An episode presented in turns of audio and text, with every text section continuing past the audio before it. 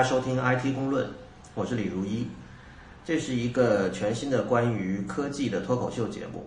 那么今天跟我坐在一起的是李楠，李楠跟大家打个招呼吧。大家好，我是李楠，嗯，我是 iPhone 的主笔，然后曾经在日本做了十年的企业在线软件，呃，移动产品经理和游戏的产品经理。现在在魅族，曾经负责魅族的移动互联网部门，现在负责魅族的 marketing 和 sales 部门。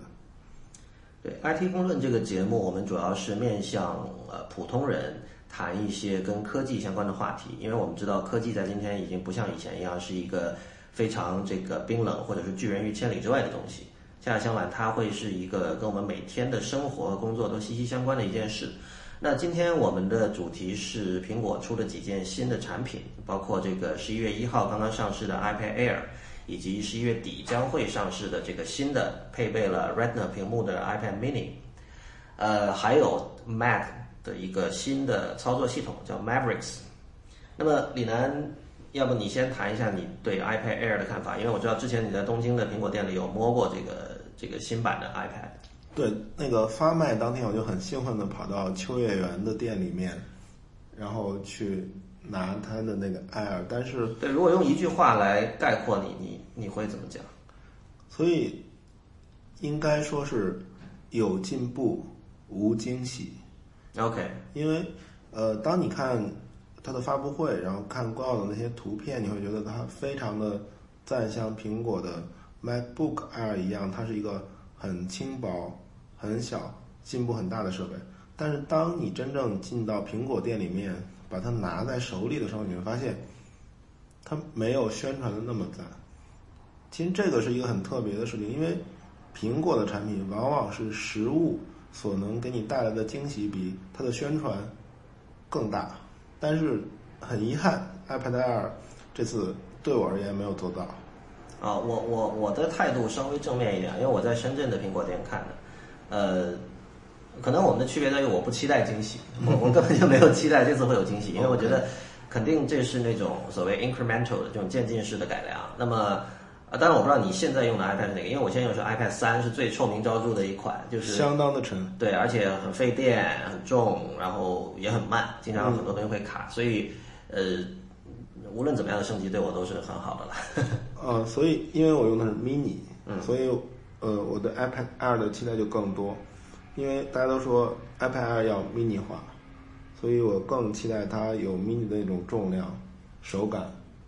还有速度。是，嗯，所以你你之前在你的一个知乎专栏有写说，这次的这批新产品只有三款值得买，呃，就是 WiFi 版的 iPad Air，还有 LTE 版的 iPad Mini，以及这个 LTE 版的带 Retina 屏幕的 iPad Mini。你你现在还还赞同这个说法吗？对，因为嗯，现在 iPad 产品线已经变得很长很复杂了，嗯，你要考虑容量，考虑大小，然后考虑 Retina，考虑是不是 LTE，所以选择太多了。我觉得其实没有必要那么纠结，三款够了。因为 iPad 是九点七寸很大的屏幕，它一直被证明这个尺寸是一个很好的沙发设备。乔布斯曾经嘲笑过那些七点九寸的平板，所以从这个角度来说并没有错，因为在家里你需要大的屏幕，但是其实你不需要 LTE，呃，在家里有 WiFi 嘛，然后那么其实 iPad Air 是一个进化，相对你的三三有一个笑话说拿起来会砸破嘴唇，我不知道你砸过没砸过，肯定是砸过，肯定是砸我也我也被砸过脸，真的，嗯，然后嘴唇没有破啊，所以嗯，iPad Air 变得更轻更薄，但屏幕又那么的大，电力没有变，它一定是一个更好的沙发设备。所以在家里的话，OK，你用 iPad Air 的 WiFi 版已经足够了。那 Mini 我一直在用啊，Mini 真的是一个突破性的产品，就它不是进化了，它能让我在外面非常舒适的使用，它很轻很薄，随时拿出来觉得啊很那种感觉很像是魔术啊，然后随便从包里就能瞪出来，然后一点都不觉得它是个累赘，它又能随时随地的连接互联网，因为它 LTE 的版本，嗯，港版支持电信、移动和联通三网。对，我觉得你刚才说那个随时能够从包里拿出来这点，其实挺重要的。这而且这点可能很多人会忽略，因为我觉得哈，就是你如果以男生的臂力来说，只要你不是特别瘦弱的，像 iPad Air 那样的，其实完全没有问题。但是这里其实我觉得不是重量的问题，而是体积的问题。就是一个十寸的东西呢，你心理上对它的认知就是说拿出来多少有点累赘，或者比如说你只是下楼吃个饭，你带一个 mini 其实是相当的，就就不是什么事儿。但如果你带一个 Air 的话，比如说你摆在哪儿，就是感觉是个略大的东西。这个这个东西很微妙，但是我确实有这样的体会，因为我我每次看到你或者我朋友用的 Mini，我拿在手上，我都觉得感觉很好。但我自己，因为我我我是一个不喜欢走中间路线的人啊，就是我觉得要么就是超小的屏幕，要么就是最大的屏幕，所以所以我可能不会选 Mini。但是但是你刚才说那个随时可以拿出来，没有心理负担这点，我觉得挺挺关键的。对，其实很多人会把 iPad 丢掉。呃，为什么会把 iPad 丢掉？因为因为太大了，你在外面使用的时候，非沙发的场景之下的话，你不知道它怎么放的。买个票你放到柜台上，然后交完钱你走掉了。对，可是 mini 我没有遇到这个问题，为什么？因为它更。你会一直拿着？我会一直拿着，或者你知道我的牛仔裤为了 mini 更新换代过。现在所有的那个后带，就是屁股后面那个带，都可以插得进 mini。嗯，然后现在那个当 mini 刚出的时候，很多设计师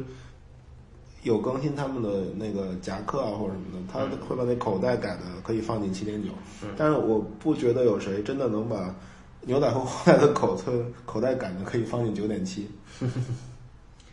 对，那个，然后我知道你是一个非常激进的这种主张这个去笔记本化的一个人。就是你虽然经常出差，但是你有时候出差可以不带笔记本，就是你你你纯粹靠一个智能手机和一个 iPad Mini 来完成所有的工作。嗯，那其实这就涉及一个话题，就是就是这次苹果把 iWork 这个套件，也就是他们就是 iWork 是苹果出的，相当于这个 Office 这样的东西，它里面是包括三个软件：Pages、Numbers 和 Keynote。那么它分别对应于就是我们很熟悉的 Word、Excel 还有 PowerPoint。那么呃。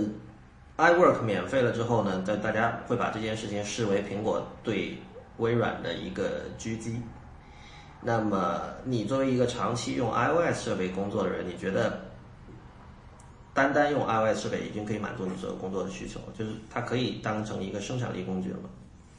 嗯，所以很微妙，因为可能不仅仅只有娱乐设备和生产力工具这两种类型。可能还有另外一种第三条路线，叫做所谓的创造力工具。因为我也在 Mini 上写很多的 Keynote，然后我觉得它非常非常的好用，非常的赞。它能把我的想法很好的表达出来，做一个很完整的 Keynote。但是这个 Keynote 应该来说不是工业级别的，不能到一个很正式的场合直接播给大家。我需要把它 email 给我的团队，然后设计师。把它加工成一个更精美的版本，才能在工业场合来用。所以，那你你也不能说 OK，我在 iPad Mini 上写的这些东西没有意义，因为它很好的表达了你的想法。所以，iPad Mini 如果你把它叫做一个生产力工具的话，为时尚早，但是它已经是一个非常合格的所谓的创造力工具。嗯。你觉得以后有没有可能有 iPad Pro 这样的东西，就是比十寸更大？因为因为像 GarageBand 这样的软件哈，它它上面经常有各种乐器实体的那种乐器的界面嘛。嗯。像键盘这种东西，因为我自己学钢琴的，那现在的十寸的 iPad，你在上面弹键盘其实是是显小的。嗯。所以我觉得这个东西结论是开放的，你知道。所有的手机厂家，魅族、OPPO 或者其他那些厂家，他们在做产品定义的时候有一个永恒的争论，就是到底该多大？嗯，真的没有人知道。乔布斯当年说九点七寸有多么多么好，八寸、七寸的安卓平板有多么多么的傻逼，但是今天出了七点九，所以真的屏幕尺寸是一个永恒的争论，是个迷思。对，我觉得这个肯定它确实是在变的。嗯，就是相信。当年苹果也是做了很多各种尺寸，然后最后乔布斯觉得可能从他的角度看十寸是刚好的。但是如果比如说后来，如果他比如今天还活着，说不定他会有别的想法。对，因为软件在变，嗯，呃，交互在进步，然后技术在变，用户的期待也在变，用户的期待也在变，然后用户的使用方式也在变，所以所有的事情都在变，你永远没有一个所谓的完美的尺寸，九点七寸不是最好的，七点九寸也可能不是最好的，谁知道？这种是，嗯，对我我是觉得就是如果对呃像你刚才说那个就很有意思，就是你你你其实写 keynote 是写一个拉一个大纲出来，然后你需要呃你们专门的设计师来把它把细节全部给一个一个调好。那么像专业的设计师或者是呃从事这种视觉工作的人，他可能真的需要一个比十寸更大的屏幕。就除了刚才我说乐器的这种实际尺寸和你这个手指的比例的问题哈，就是拥有一个更大的画布肯定是更耍得开嘛。嗯，对，所以我们的设计师用用那个电容触笔，对对对，是，所以所以我觉得这方面确实是可以发想一下。那 Mavericks 怎么看？因为你也是很早之前就装了，好像现在昨天听说你想用一个这个新的这种准专业级的声卡，然后不敢装驱动，所以我们知道就是说第三方软件真是一种很讨厌的东西。就是说，不是自己家做的东西，你永远不知道它会有什么问题，而且这个时候很多时候你也不能怪它，因为很多时候你很难说是他的错或者谁的错。那不过你装了之后，你整体感觉你后悔吗？还是说你你建议普通用户去装 Mavericks 吗？去升级吗？所以如果你的设备是一个嗯没有连接很多的硬件，然后不是用来做日常的工作，就是家用电脑所谓的，那你应该升，因为一般来说苹果新的设备都更快，bug 更少。所以普通人是不同 Windows 升级有可能让系统变慢，但是 Mac 上这个事情很少发生。但是如果你真的，比如说 OK，你再连接一个声卡外置的，它需要硬件驱动，然后或者你使用某些软件，它不一定真的很好的兼容最新的系统，你应该等一等。对，比如我们现在录播客的这个这个 Audio Hijack 这个软件，我都是用了它的 beta。嗯因为如果用我以前花钱买那个正式版，其实会有问题的。嗯，而且会导致花屏。花屏花屏有可能是我的问题，这个不说。OK，那个，对，所以呃，你你觉得有省电吗？因为苹果这次它一个很大的卖点就是说省电，因为我们知道苹果一直在试图把这个 macOS 10慢慢变得 iOS 化。那我们知道在在在 iPad 上，苹果对于这个电池续航力是卡的非常死的，就不论你硬件再升级，你再上 Retina，如果它不能保证十小时的续航，它就不会推出这个产品。那么 Mavericks 这次在这个软件层面也做了很多新的这种改良，使得它对于这个电量的应用更加科学和合理。那你自己实际使用，你的体会会会有变好吗？因为我用的是十五寸的 MacBook Pro Retina，那个笔记本相对来说又大又沉，所以一般来说很难在外面有机会带着它用。我都用 mini 嘛。那在家里的话，其实没有非常明显的体会。但是我相信，如果一个用 MacBook Air 的人，他经常在外面跑来跑去的话，那这点会对他比较重要。嗯，可是 OCD 的那个测试表明，这些省电的技术最好是配合英特尔最新的 Haswell 的芯片，才能发挥的好。所以，当你是一个在外面跑来跑去的人，你的 MacBook 会会有比较新，然后有 Haswell 的芯片，那么这个系统真的很值得你升级，否则意思不太大。也就是说，如果你是过去一年里买的机器，就会比较能够从这里对，得到好处。很有可能得到好处。对，像我自己的是两千二零一一年初买的一个 MacBook Pro，那当然现在电池有点老化，但是我装了 Mavericks 之后，在开着大概十一个程序的情况下，呃，一个小时十分，电量就从百分之百降到百分之三十，所以我觉得这显然不是什么特别理想的状态。那你你对 Mavericks 上面的新的这个 iWork 是怎么看的？因为就 Mac 上的 iWork 这次也有改版，它呃引起了一些人的不满哈。就是首先它砍掉了很多原来与旧版有的功能，当然最近苹果有发公告说这个是因为我们用六十四位全全部把这些软件重新写过，所以呢一开始有些旧的功能没有来得及加进去，未来会加。呃，同时它图标也有变化。嗯，的确，新版 Keynote 的图标是一种非常立体的，然后很精致的高光和阴影的那种图标，是很拟物化的所谓。而同时，它增加了一些新的 App 在新的系统上，比如说 Maps，它又是很扁平的，然后 iOS 七风格的那种图标，所以很纠结。就是说，当你在新的系统上看到两个新的 App 的新图标的时候，它的风格是不一致的。嗯，我不知道，就是因为 Mac 上的图标从来就没有过像 iOS 那种非常一致的状态，就是都是圆角、正方形那样的。它其实从一开始就是各种各样的，有的非常拟物，有的像那个像 iTunes 的那个图标，很早之前就改成了这个百分之百的圆形。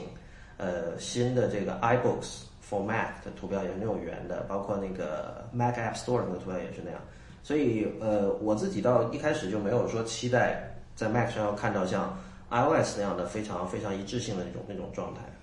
对，但是苹果自己出品的软件的图标没有一致性，这点有点奇怪。嗯嗯，但是还好嘛，因为 Mac 是一个传统很强的系统，不像 iOS 你真的推倒重来了，嗯可能也没有那么简单的很快的把所有的风格统一掉。嗯，就是所谓传统其实是包袱了。对对，所以有人说 iOS 是 macOS 的一次推倒重来，所以它能做得更好。嗯，因为我们回到那个关于这个能不能当生产力工具的问题哈，就是我我不知道你现在当你用你的笔记本电脑的时候，你主要用它来干什么？既然你大部分事情都可以在 iPad 上做。好吧，坦白说，呃，主要是刷网，在大屏幕上刷网更爽。OK，那那不是很暴殄天物吗？就是你用这么高性能的一台笔记本，主要在就看网站、看网页，说白了。呃，其实，嗯嗯，有一个叫做 Rescue Time 的软件能能在 Mac 上记录你真正使用哪些 App 的时间，嗯然后它会不停的给你发报表。嗯我用了很久，包包括 Windows 上用那个版本，你会看到，啊，的确绝大多数时间你都在使用浏览器，嗯然后刷一些网站，但是你你仍然要工作，嗯然后可能排第三、第四、第五的是那些生产力工具，嗯但是那些生产力工具你要保持可用的那种可能性，如果它真的没有了，那你也蛮崩溃的。嗯嗯嗯。OK，我们呃回到刚才那个话题，就是我当时问你说，后来我们有点走岔了哈，就是你用笔记本干什么？你说你是主要是看网页，嗯，那么我就想到刚才我们说 iOS 设备究竟能不能用来做生产力工具的问题哈，我觉得可能还是分工种。比如说，如果你是一个画家，那这件事情很直观，iPad 就是一个画布，然后你的手指就直接去画，就没有任何障碍，没有心理障碍。但如果你是一个文字工作者，文字工作者其实相当多哈，不只是写书，不只是写小说的人，包括你如果是你是白领，可能你的大量的时间，无论你是面对 Excel 或者面对这个什么行业报告，你是需要大量的输入文字的。那么这件事情是不是在肯定是在笔记本上，目前是比移动设备上要方便很多很多，速度也快很多。嗯，会更快，但是未必更好。因为实际上我很久以前就曾经在三点五寸的 iPhone 上，那时候还是 iPhone 四 G，慢的要死，写过一千五百字以上的东西。但有的时候会发现哦，嗯，反而更好。但你之后没有拿笔记本重新编辑吗？呃，我 email email 之后直接就，我当然我会编辑一下格式。你是写的博客的文章嗯，对。？OK，所以，嗯，因为你在面对那些困难的时候，然后然后你去写那么长文章，一定会有很强的动机，然后非常有说话的欲望，然后那个时候的结果往往会比较的赞。嗯，对这个这个我们在呃网上的一些社区，比如像知乎上，我们会看到有这种情况，就是有人明明写了一个差不多一千字的文章，然后他前面说手机党什么不能贴链接什么的，嗯我我是很震惊的，就是我我是没有办法在手机上输入一千字正儿八经的写文章。但是你刚才说那个，我觉得挺有意思，因为以前我看过一个，嗯，就是就是 Macworld 杂志的主编是 Jason Snell 还是谁写的一个，就是他说有一次他为了试验，他尝试把自己的一篇专栏，当然他是英文啊，完全用 iPad 来写，然后他觉得其实他获得了一种一种 peace of mind，就是说，呃，你不需要频繁的切换窗口，你面对的是一个全屏的单一的窗口，然后白底上面就一个个字的打，这种状态可能更像以前用打字机或者在纸上写文章，而不是说你你你你在电脑上开一个非全屏的一个 text edit 或者一个什么文本编辑器来写，那种状态其实相当不一样，甚至它会影响到你的行文的风格。我觉得，所以，嗯，MacBook 上也有 Writing Room，它有全屏模式，但是 MacBook 这种多任务的系统，它不能，就是你有窗口和多任务的选择，导致了那种全屏模式形同虚就设。就人的意志是很脆弱的，对对他他一定会切换到别的。对，那个像 Write Room 这样的有全屏模式的这种写作软件，我也试过很多，但是我其实很少在全屏模式下写。所以 Writing Room 应该加一功能，就是说打开全屏模式，锁定一个小时，用任何办法都切不出去。嗯嗯但但是 iOS 设备其实是在系统设计这个层面就限制了你这方面的事情。所以 iOS 是有限的多任务，然后其实这这个是涉及就是人的多任务和技术上的多任务可能性的问题了。对，当软件和硬件没有为多任务做好准备的时候，那么技术人员会非常努力的实现真正的多任务，然后大家认为这是很牛逼的事情，正面的褒义词，多任务是褒义词。但是当今天已经完全不是问题的时候，苹果反过来限制多任务。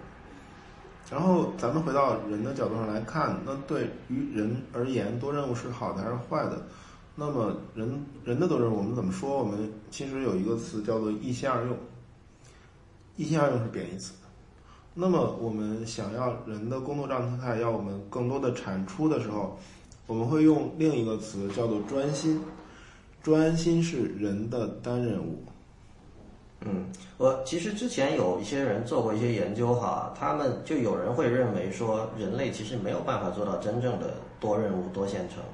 那包括这个著名的爵士钢琴家 Keith Jarrett，他曾经就说，他说人是没有办法同时听两条旋律的。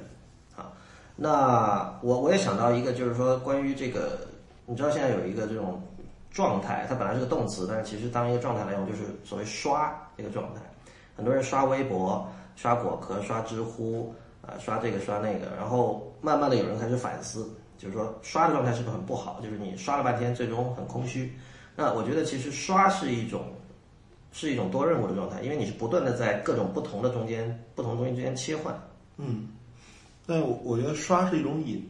你有这种瘾的原因是因为你足够无聊，所以如果有时间的话，你们也可以写一些 blog，做一些播客，干点真正 真正生产而非消费内容的事情，也会更有意思，不会那么无聊，你就不会去刷了。对，OK，那我们今天节目差不多就到这里，然后我们下周同一时间我们会继续进行我们这个叫 IT 公论的节目，公司的公，论点的论，欢迎大家在新浪微博、微信和 Twitter 上关注我们。我们的新浪微博和微信账号都是 IT 公论，IT 是字母 IT，公司的公，论点的论。我们的 Twitter 账号是 IT 公论的全拼。谢谢大家，我们下周见。下周见。